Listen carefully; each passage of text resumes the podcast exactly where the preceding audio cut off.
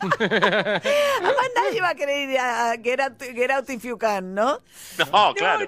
No. Es muy gracioso. Y bueno, obviamente la explotaron las redes y empezaron todos a joder con inventando nombres, que eso es un, un juego que hacemos siempre todos, ¿no? Como decimos caballito, Little Hearts. Sí, la gente Bueno, que pasa mucho llevar- tiempo en redes, como Flora, que queda como Flora, no queda del todo bien, pero... Bueno, no tengo vida social. ¿Qué quieres decir, no tengo. María? No, ¿Qué bueno. Little Horse. pelota, No, no, no. Little Horse. No, pero pensaba, María, vos que hablas bien portugués. A ver, por ejemplo, Flores, ¿cómo sería? Floresta, Flores. ¿Floresta cómo sería? ¿Floweresta? Flower, no, Florcilla, no, por portu- portugués le digo. portugués, Florcilla claro. Ah, esta. Florcilla, no sé. Caballito, María. Uh, caballo. Cabalino. Cabaliño. Cabalino, Estás entrando a cabaliño. Caminito. ¿Eh? Caminito. Caminito. Uh, camino. Pa- No sé. Camino. Pequeño ca- bueno, ok, o sea, las los nombres de las localidades no hay que traducirlos, es al punto al cual llegamos, ¿no? Porque además no entendés los carteles, cuando te traducen el nombre de una localidad, si estás manejando y no conoces la zona, no lo podés ver porque no te das cuenta, Claro. ¿se entiende? Claro. Por eso pasa mucho en España, ¿viste? Cuando buscas la calle Fernando en Barcelona, pero en la pared dice Ferran. Ok. Entonces, este, díganmelo en castellano o en catalán en el Uruguay mapa, no lo chicos. ve. No, Uruguay bueno, no no lo lo ve, ve. no lo ve, no lo ve. No lo bueno, 8 y 26 de la mañana vamos a hablar un poquito más de inflación, que yo creo que es el tema eh, por estos días. Eh, Matías Ragnarman, economista jefe de Colatina. ¿Cómo andas, Matías? Buen día.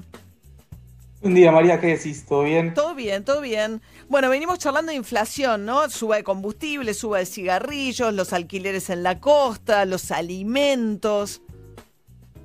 Sí, sí, la verdad que viene acelerándose la, la inflación y el 3,8 de octubre, 3,8%, que ya es un valor muy alto, eh, parece que es más un piso o un promedio y no va a ser un dato, un dato saliente, lamentablemente. Empezaron las paritarias, puede venirse algo de, de ajuste de tarifas, el otro día Alberto te decía que podía ser más cerca de, Marzo. de marzo, algo se está moviendo el dólar y se viene, se viene acelerando bastante la inflación. Y no solo preocupa que se acelere la suba de precios, sino que rubros la están liderando, porque no es lo mismo que esté liderada por ahí por los servicios culturales, por algunos consumos quizás más de las clases más altas, sino más por lo que viene siendo alimentos y bebidas, eh, prendas de vestir y calzado, rubros muy importantes en lo que es la pobreza. Y en ese sentido, digamos, uno ve subir la soja, trigo, maíz, lo cual es buenísimo porque está en valores, digamos, de hace seis años que no tenía esos valores la tonelada, que es lo que la Argentina le vende al mundo, pero eso te mete más presión sobre el precio de los alimentos. Alberto Fernández decía cuando lo entrevistamos con Tenemos en Corea del Centro, dice, yo no voy a dejar que esto pase, voy a arbitrar medidas. Volvió a mencionar algo que se hacía, mencionó el modelo eh, uruguayo, que, del que se habló en algún momento con Guillermo Moreno en el último gobierno de Cristina Kirchner, de que comamos los cortes baratos de carne y que se vendan los otros cortes para exportación. O sea, el hecho de que China además no se esté comprando carne vacuna empieza a generar también la carne, fue uno de los este, alimentos que lideró las uvas de los últimos días también, ¿no, Matías? Sí, sí, se viene viendo una suba muy importante en carnes, que también está por encima de alimentos y bebidas del promedio de los alimentos y las bebidas y también por encima del promedio de, la inflación. Hasta octubre, más o menos, la inflación acumulaba 25% y alimentos estaba en 30%. Y la carne estaba más cerca de, de 33%. Y el verano, por cuestiones estacionales, porque caen las cabezas de ganado, suele ser un momento en donde hay alzas en el precio de la carne, con lo cual se vienen meses muy, muy complicados en ese sentido. A la vez se están descongelando algunos precios máximos. Cuando arrancó la pandemia en abril, mayo, el gobierno eh, había puesto un tope a la suba de los precios de, de consumo masivo, sobre todo de vuelta de, de alimentos y bebidas, que es un tope que no es sostenible, obviamente en el mediano plazo. Se priorizó por ahí una situación de emergencia que no se sabía cuánto iba a durar. Y bueno, ahora todo eso se está descongelando con subas muy importantes en, en los últimos meses en los artículos de la primera necesidad. Vos recién mencionabas bien lo de la soja, que es un gran dato para la Argentina, una soja en 450 dólares siempre es una muy buena noticia, a pesar del correlato que tiene en la, en la inflación, que de una u otra manera a veces se puede intentar lidiar, pero el problema es que con una brecha tan alta, cuando hay un dólar en el mercado paralelo tan caro, cuando hay tantas expectativas de devaluación, nos llega una parte de esos dólares. Una parte de la soja se está vendiendo, pero otra porción se está arreglando Reteniendo. contratos a futuros, Ah. entonces no llegan los dólares. A contrato a futuro esperando una- un, un dólar más alto, lo oficial. Claro, porque hay muchos exportadores, que también importadores, pero en este caso pegan en los exportadores, que esperan que por ahí el día de mañana les den muchos más pesos por la misma cantidad de dólares en el mercado oficial. ¿Por qué? Porque hay una brecha tan cara. Entonces, por ahí venden la soja o por ahí arreglan lo que se llama de vuelta el contrato a futuro, se cubren de esa parte del precio, aprovechan esta soja en 450 dólares la tonelada, más o menos, pero las divisas, los dólares, que es lo que por ahí todos los argentinos necesitamos, no llegan al país. Entonces, pega por el lado de la inflación y no ayuda por el lado cambiario o no ayuda tanto. Claro. El gobierno cree, el equipo económico, que va a ser una batalla dura, larga, pero que van a evitar la devaluación. Ojalá, ojalá que así sea. La verdad, cuando uno mira el dólar en términos históricos, no hay grandes razones de atraso. Cuando uno mira la balanza comercial, el frente externo, no hay grandes problemas. No es por ahí, como quizás pasaba en 2017, que uno veía que el dólar estaba muy barato. Hoy en día estamos eh, más caro que en, términos históricos. El, dólar oficial, sin ninguno de los impuestos. Estás hablando del dólar de 80 pesos. Ese ya, ese ya es un dólar que en valores históricos no está barato. Exactamente, está eh, por encima de lo que es el promedio, que es lo que se suele tomar como, como referencia. El problema es que no hay reservas. Entonces, aun cuando la cotización del dólar sea razonable, aun cuando haya lo que se llama superávit comercial, o sea que entren más dólares por exportaciones que los que se van por importaciones al, al país, aun cuando tengamos cepo y no tengamos grandes pagos de deuda, si no hay reservas y si la demanda de dólares sigue superando la oferta, sobre todo en estas semanas, bueno, vamos a tener un problema, porque las reservas netas están en niveles muy bajos, en niveles mínimos desde el 2016. Entonces, eso es lo que realmente preocupa. Claro. Bien, veremos entonces. Ya sin devaluación es, eh, es, caliente el escenario de la inflación. Hay también muchos problemas. Eh, hablaba ayer con una amiga arquitecta de abastecimiento de materiales. La construcción sí está, es una de las actividades que se ha vuelto más dinámica, pero hay mucho problema con conseguir ¿no? este, los insumos para la construcción. Sí, sí, ahí la brecha está pegando de lleno. Se ve una suba casi en, en octubre, se ve una suba del 8% casi en lo que son materiales para la construcción, cuando la UOCRA, por ejemplo, arregló o tuvo un aumento salarial muy chico. Entonces, no está vinculado con Salario. son los costos, claro. que se le dan costo en la construcción, sino más bien con, por ahí con una expectativa de, de suba del dólar, de una incertidumbre del costo de, de reposición. Y a la vez, la construcción y algunos sectores que tienen que ver con el hogar están teniendo un aumento de la demanda porque hay un cambio del consumo por la pandemia. La gente está mucho tiempo en la casa, por ahí no puede salir a comer afuera, sale menos al teatro, al cine, entonces tiene otra estructura de gastos. Y ahí se beneficia la construcción, entonces aprovechan para, para remarcar un poco el precio. Claro, todo lo que es refacciones y los viveros. Yo insisto, hay un boom de viveros. Un día le van a poner un número porque es una cosa, si había colas en los supermercados al principio de la pandemia, las colas ahora son de los viveros. Todo lo que tiene que ver con plantas está estallado, estallado la demanda. Bueno, Matías Ragnarman, muchas gracias y buen día. Por favor, muchas gracias a vos, María. 8 y 33 de esta mañana que arrancó con 24 grados 4 la temperatura, pero va a llegar un frente frío que nos va a traer algún chaparrón, va a bajar la temperatura, pero eso hacia la noche, antes el termómetro va a trepar hasta los 32 grados.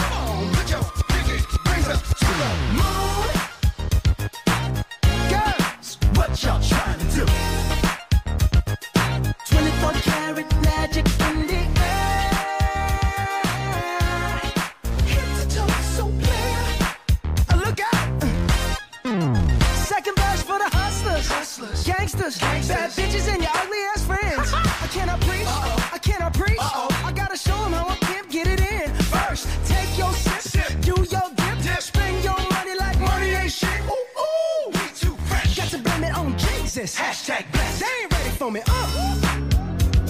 I'm a dangerous man with some money in my pocket. Keep up. So many pretty girls around me, and they're waking up the rocket. Keep up. Why you mad? Fix your face. Ain't my fault they all be jocking. Keep up. Players only. Come on, put your pinky rings up to the moon. Girls, what y'all trying to do?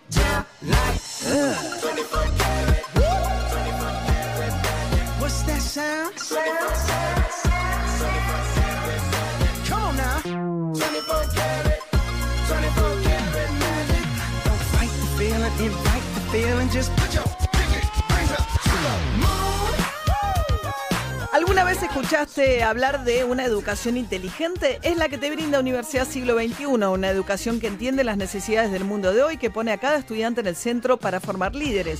Una educación inteligente a corta distancias, haciendo que la educación universitaria sea más accesible. Por eso, en Universidad Siglo XXI, la educación es tan inteligente como quienes la eligen. 8 y 36 de la mañana. Hay una foto, no sé si la viste, Pinci, del Papa con los jugadores Sí. de la NBA que le llevaron las No, no la camisetas de Black Lives Matters, eh, un Ah, gesto mira. importante. Está en una foto con Isaac, dice el alero de Orlando Marvick. Es como, está el Papa todo- Magic. de Orlando Magic. Está el Papa todo vestido de blanco. Con uno que es el doble que él. ¿no? Es genial, es blanco y negro, ¿viste? Y uno parece Claro, un claro. enanito y el otro parece el doble. Pero bueno. ¿Eh? Buongiorno. Buongiorno, me encanta. Bueno, va a ser el, El, pa- Papa. el Papa que le puso en Instagram me gusta la. Están investigando, ¿eh? Todavía. Está el Vaticano investigando a full. ¿Por qué le metió el, el, el Le metió un me gusta a una chica en bikini y ahora están investigando quién de Qué todos los que bella. operan el, el- el Instagram del sumo pon- pontífice fue el que lo hizo. El nombre del estadio de Boedo, cuando llegue a Boedo San Lorenzo, se va a llamar Papa Francisco. Papa Francisco. Qué grande, bien, papá. Bueno. Pero bueno, lindo me parece el gesto del reconocimiento del Papa, lo que fue el trabajo todo este año, ¿no? De los jugadores de la- NBA, de la lucha contra el racismo, de poner el tema arriba de la mesa. Exacto, que vuelve a jugar la NBA el 22 de diciembre y recordemos que con presencia argentina, ¿eh? Facundo Campazo será jugador de los Denver Nuggets, ¿eh? allí va a estar dos años por lo menos. Qué rico, ¿eh? Los nuggets. Ah, no. Es una porquería eso, por favor. Ah, Comida bueno. ultraprocesada. Ay, las, sí, patitas de pollo, una porquería Te importantísima. banco, Ari. No, no. Pero claro. Alto en grasa, ¿sabes cómo te viene el octógono para eso, no? Cuando empiecen a funcionar el etiquetado. El ser El el octógono, octógono, en alto en grasas, el nugget, ¿sabe cómo va, no? Como piña. Bueno, y la otra foto, Flora me va a entender. Escucha esto, Juli también. Brad Pitt A ver. fue a repartir este, cosas en barrios necesitados de Lo Los vi. Sí, Ángeles. exa- exactamente. Con el, fue con el barbijo y lo loco fue que en un momento se sienta a descansar y se fuma un pucho Lo y vi. todos los demás que estaban ahí Sí. donando comida también se dieron cuenta que estaban con Brad Pitt, les agarró un ataque. Sí, Brad Pitt es, es mi... mi- No, no, es yo todo, es me iría todo. con Brad Pitt también. ¿eh? Aparece. ¿Le darías unos besos? Sí, Le aparece. vez a Brad Pitt y a David Beckham. Me voy con los dos. No, Imagínate que- Beckham no, Beckham no, no tiene onda Beckham. Así Brad laburo, tiene ese la look, caja, no me importa nada. Pero, pero, tiene pero ese María, look si el que se va soy yo. No, tiene un look. ni- ni me- no, porque vos sos un poquito metrosexual, te gusta más prolijito. Vos te vas con Beckham. Brad Pitt tiene un look más hip hop, no le importa nada, tiene los pelos medio desarreglados. No es para vos, Brad Pitt. Igual María, María. Ay, todo parte rebelde. María. No, yo creo que lo tuyo es Be- Beckham. Venga, sí. Si lo vas a No, hacer, no, María, es si re- lo vas a hacer, Pinci, elegilo a Me Beckham. Está con. Ronaldo, con Ronaldo que es un metrosexual Sí. que se mira en el espejo cuando Total. tiene sexo. No, Sí. porque no hay acción con Ronaldo. Ronaldo No. se queda mirándose él y digo, bueno, No, basta. no. Nosotras, dejanos hablar, hablar a nosotros. Claro. Bueno, Sí, ¿verdad? Que te, te- te- imagina que te traiga el bolsón de comida, Brad. Porque estuvo repartiendo bolsones de comida para la gente sin trabajo. Imagínate, ¿Te sacó toma, la te traje estas berenjenas, te dice. Te traje estas berenjenas para vos. Espectacular. Se sacó la remera porque viste que siempre está mostrando. Yo haría lo mismo, ¿no? Pero si tuviera su físico, pero siempre está haciendo Tenía remera. calor. tenía calor. Tenía calor. Déjalo, Brad. Jerry, Hace las cosas bien. Grados bajo cero. con el lomo que tienen. No o sea, importa. No es, el lomo, todo el no es el lomo lo principal de Brad Pitt y de ahí su gracia. Pero ayuda, María, ayuda. Ayuda, Bueno, como loco. Muy bien, a Yo le secaría el sudor con la lengua, María. Ay. Basta, Flor. Bueno, vamos a hablar del estreno argentino hoy en Netflix. Ari, ¿cuántas que trajo barbitas? Parece que viene cargado Sí, de sí, barbitas. sí. A ver. Sí, traje barbitas, una película que la verdad esperábamos ver en cine, pero bueno, ya sabemos lo que ha pasado durante todo el año. Vamos a hablar de El cuaderno de Tommy. Empecemos por escuchar este, este reparto, este elenco que tiene. Por supuesto, al frente, Valeria Bertuccelli en el rol de María Vázquez, Mari Vázquez. En el rol de su marido, Esteban Lamote. Como el hijo, como Tommy, Julián Sorín. A ver si te suena ese apellido. Julián Sorín es el nieto de Carlos Sorín. Mirá. ¿eh? En un papel muy, pero muy importante. Y, y te digo, es hermoso. Hermoso lo que hace este niñito de nada, tres años, este, interpretando a eh, eh, el hijo de la protagonista, ¿no? Y después Mónica Antonopoulos, Paola Barrientos, Mauricio Dayub, Ana Katz, Malena Pichop, todos, todos, todos los que aparecen en la película son reconocidos. Ahora vamos a ¿Qué ocurre en la película? ¿De qué trata la película? Tiene que ver con una historia, una historia real, la historia de María Mari Vázquez, como así se la conocía a través de Twitter, que a los 43 años sufrió un cáncer terminal y ella decidió, mientras atravesaba la enfermedad, contarlo a través de las redes sociales, con eh, mucho humor, humor negro, a veces, eh, a veces era muy cruda, a veces era más tirando a- la- al humor negro, como te decía recién, pero bueno, en carne viva, todos los días contando qué era lo que le pasaba, y también decide en un momento dejarle un cuaderno, ¿no? Un cuaderno a su hijo, el cuaderno de Nippur, ¿no? En el cual le, dice un le deja un montón de enseñanzas, un montón de, eh, de pareceres, para que él traslade a lo largo de su vida. Eso es un poco lo que, digamos, de la trama de la película, pero sobre todo, lo que te va a dejar eh, esta, esta película que dura, te digo, menos de una hora y media, ¿eh? Una hora veinticuatro dura. Dura muy, pero muy poquito. Eh, uno puede esperar con todo lo que te conté que sea un golpe bajo tras otro, ¿no? Porque es una historia muy dura, muy cruda. Es excelente la elección de Valeria Bertuccelli para ese, pa- para ese papel, ¿no? En el cual ella maneja muy bien estos tonos, ¿no? Es- es- Esto de ser extremadamente dramática y a la vez también poder clavarte algún chiste de vez en cuando que descomprime, ¿no? Es una película que está casi filmada en un lugar solo, en una habitación de un hospital. Hospital, No ha- sí, no ha recurrido tanto a los flashbacks y eso también tiene su peso. Y sobre todo hay que hacer hincapié en alguien al que siempre se le pega y se le pega mucho. Esteban Lamote, siempre dicen que actúa lo mismo, que no pone cara, viste, que siempre pone la misma cara. Bueno, te digo, en esta película vas a ver, es muy, pero muy importante el rol de cada uno de los actores. Mención especial para Esteban Lamote. Muy, pero muy buena película que además lo que te va a dejar, más allá de esta historia dramática, te va a empezar a poner sobre el tapete eh, el tema de la sedación definitiva. Porque es algo que le pasó a Mari, a Mari Vázquez, yo por lo menos no lo conocía, y tiene que ver con que una vez que sos conocido, que tomó relevancia, Mari después de las redes sociales saltó al diario, el diario a una nota con Vero Lozano en AM. ¿no? Se empezó a tener como reconocimiento en, en- en- en- fuera, más, más allá del hospital, y eso generó que cuando llegara el momento de tomar la decisión de, bueno, ya está, hasta acá llegué, eh, se le haya complicado demasiado a ella y al marido tomar esa decisión. Y esa es, si querés, el centro del debate, María. Para mí, de aquí en adelante, eso es lo que se viene. ¿Qué pasa con la sedación definitiva? ¿Quién toma la decisión? Sí, como la Eh, eutanasia. ¿no? También la eutanasia. Claro. Es, una es mamá. el, es el delgado límite, ¿no? Sí, es Entre una mamá. Es hermosísimo el libro Los cuadernos de Nippur, es muy conmovedor ver que una mamá, y acá no se spoilea nada, pues toda la historia es conocida y se publicó Claro. el libro, ¿no? Una mamá que ante un diagnóstico de un cáncer terminal elige dejarle también a su hijo un legado que tiene mucha alegría, que tiene mucho juego, es, es precioso el libro porque, Sí. eh, no sé, es una forma de, de- de seguir viva, ¿no? En, en- en- en- en ese Total. nene. Bueno, y es- Totalmente, vas a ver también el amor profundo que, también, que también tenía con su pareja. Así que, la verdad, barbitas, barbitas. ¿Cuántas Sí. barbitas le ponemos?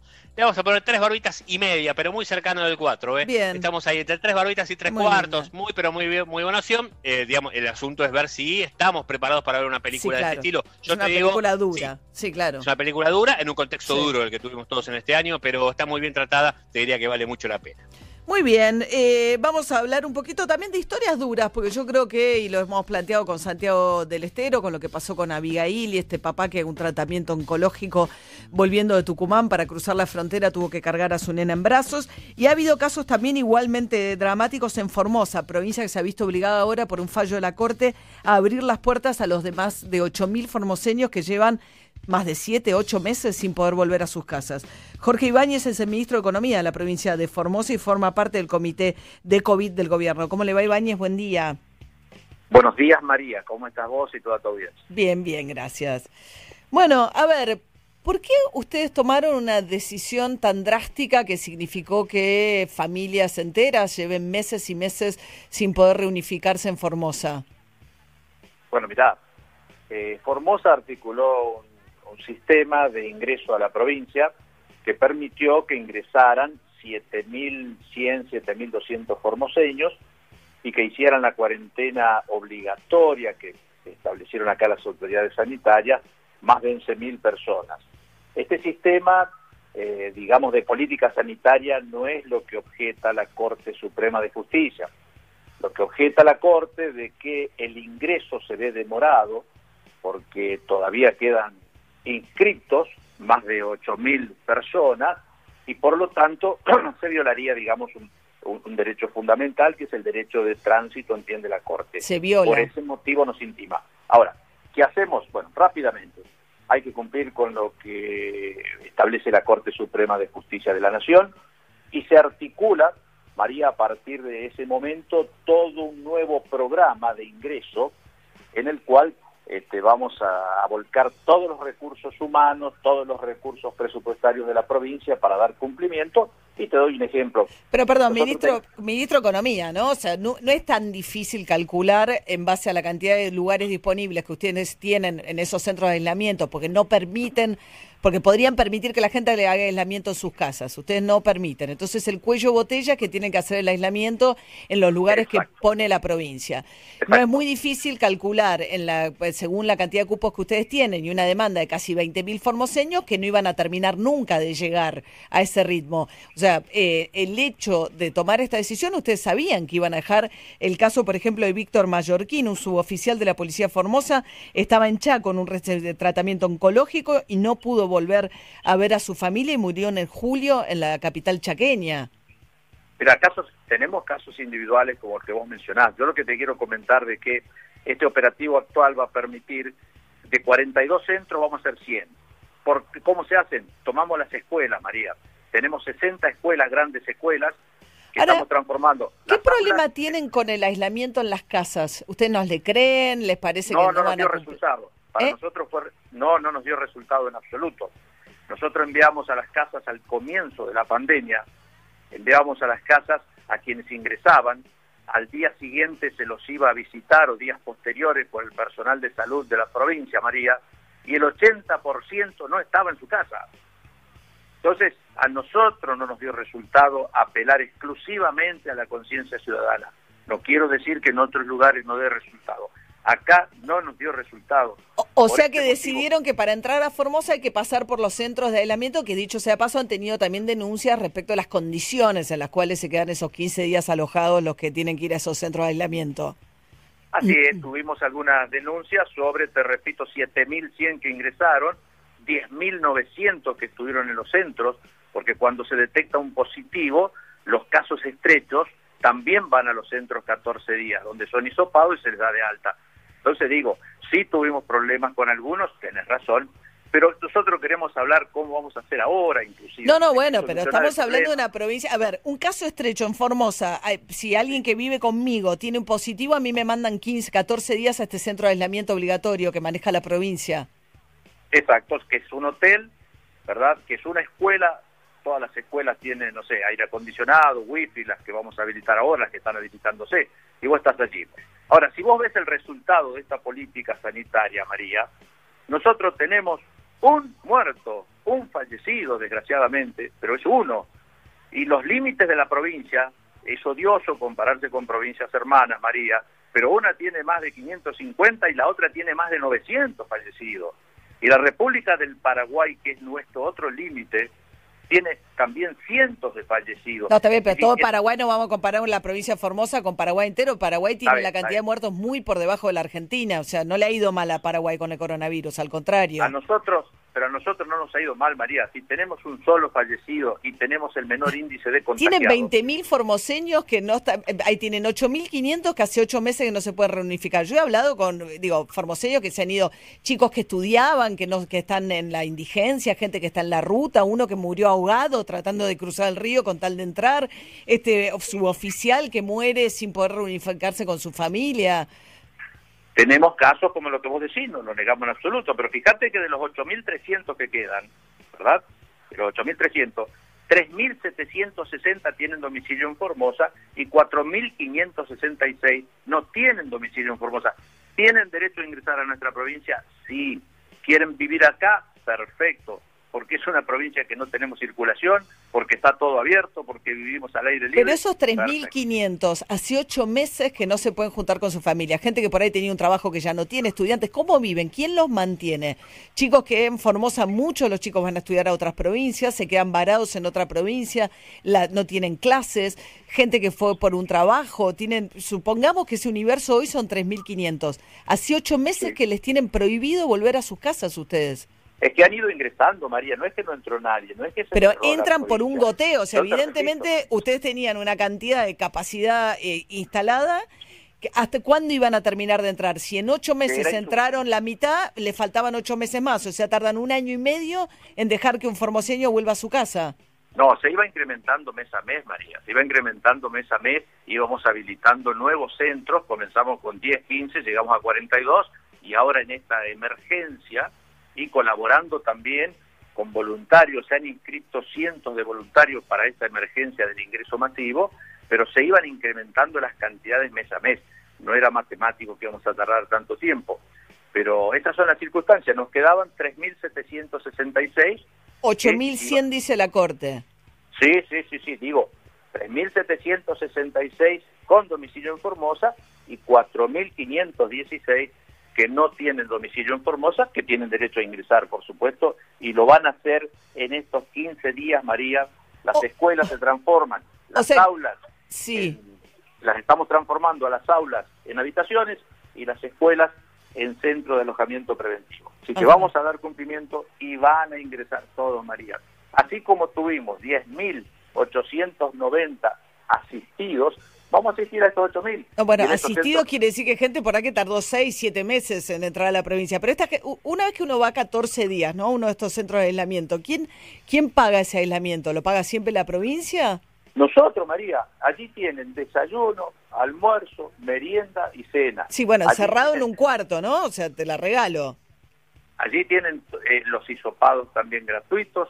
Viste que en muchas provincias no, no es tan gratuito. No, bueno, Acá pero si tengo un contacto es- estrecho, ustedes me obligan, o sea, yo lo, lo- lo- obligan a toda esa casa, la separan, la disgregan y mandan a cada uno de los integrantes de esa familia a estar 14 días encerrados solo en una habitación.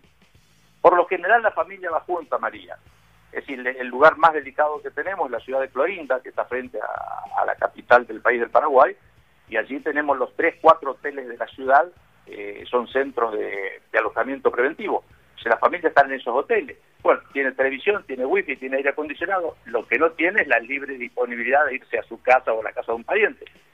Se le hace un primer hisopado, se le hace el segundo, a los 14 días da negativo, vuelve a su casa. No hay ninguna parte de- del país, creo que no- debe ser una experiencia, no sé si hay algún país del mundo, salvo China, que digamos hizo esos confinamientos súper estrictos, me hace acordar a los regímenes de menores libertades individuales, ¿no? Lo que ustedes describen. Y yo te diría que si nosotros tenemos un resultado para mostrar que es un muerto, un Sí. solo fallecido, Y es 18 interesante que mil el derecho a la formoseños vida- que no pudieron entrar a su provincia, eh, eh, salvo por goteo. Perfecto, pero estamos cuidando la salud de 640 mil y vamos a cuidar de estos 8.300 también cuando ingresen, María. Queremos mantener el estatus sanitario que tenemos porque creemos que es un logro de todos muy, pero muy buenos.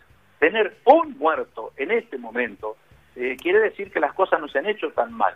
Es cierto lo que dice la Corte, vamos a dar cumplimiento al fallo de la Corte. No, bueno, sí, si- si, si a los ocho Dios meses quiere- hay 8.100 personas que todavía no pueden tener su reunificación familiar, algo se hizo mal. ¿Y, y cuántos muertos hay en otras en otras jurisdicciones? Entonces quiere decir que algo hicieron mal también, María.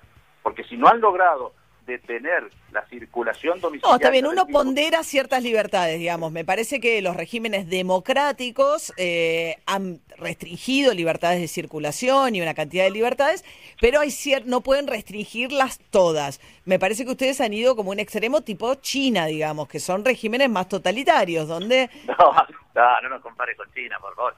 Es cierto que un derecho debe primar sobre el otro, es cierto que el derecho a la vida debe primar sobre los otros derechos, pero también es cierto que no se pueden violar los derechos constitucionales, como lo dice la Corte, y bueno, hay que acatar. Pero esta gente tuvo que ir hasta la corte y lograr un fallo de la corte para que ustedes le reconozcan los derechos. Digo, no es tan fácil conseguir un fallo de la corte. Pero estaban ingresando, María, no es que se cerró la provincia y que nunca ingresó nadie, estaban ingresando, estaban ingresando. Bien. Lo que ocurre es que tal vez no era con la celeridad que lo vamos a hacer en estos 15 días, que se afecta todo el aparato del Estado, voluntarios. Mirá, hay voluntarios de jóvenes de todos los partidos. Tenemos la adhesión para este operativo de partidos de la oposición. Bueno, la oposición, yo lo escuché, escuché la oposición bastante de- denunciando, digamos, medidas que les parecen excesivamente restrictivas que ha tomado el gobierno de Formosa. Pero bueno, Sí, sí, creo que va a haber sectores, pero te, digo, te hablo de sectores de la oposición, de comunicados, digo, de, de la Unión Cívica Radical, no estoy hablando de sectores minoritarios, sino de la segunda fuerza política de la provincia, que entre todos, entre todos, vamos a ver cumplimiento, Bien. María, de acá a 15 días vamos a poder lograr el ingreso, pero Jorge Ibáñez, ministro de Economía de Formosa del gobierno de Gildo Infran, que es gobernador desde el año desde diciembre de 1995. 1995. Wow. 25 años. Bien. Así es. Muchas gracias, ministro. ¿eh? Que tenga buen día. No, por favor, gracias a vos A- y muy buen día, María. Gracias. Era Jorge Ibáñez, el ministro de Economía de la provincia de Formosa. Cuatro minutos faltan para las nueve de la mañana. DJ Pinzón. Ay, ¿qué haces hasta Sí, ahora, sí? María, porque es un Ah, gran tema Ok. del año justamente 94, antes que llegue Perfecto. Infran Ok. a Formosa. Justo es antes. justamente un gran tema de Soundgarden, que es un tema de despedida que puede usarse perfectamente. Esto es Black Hole Song.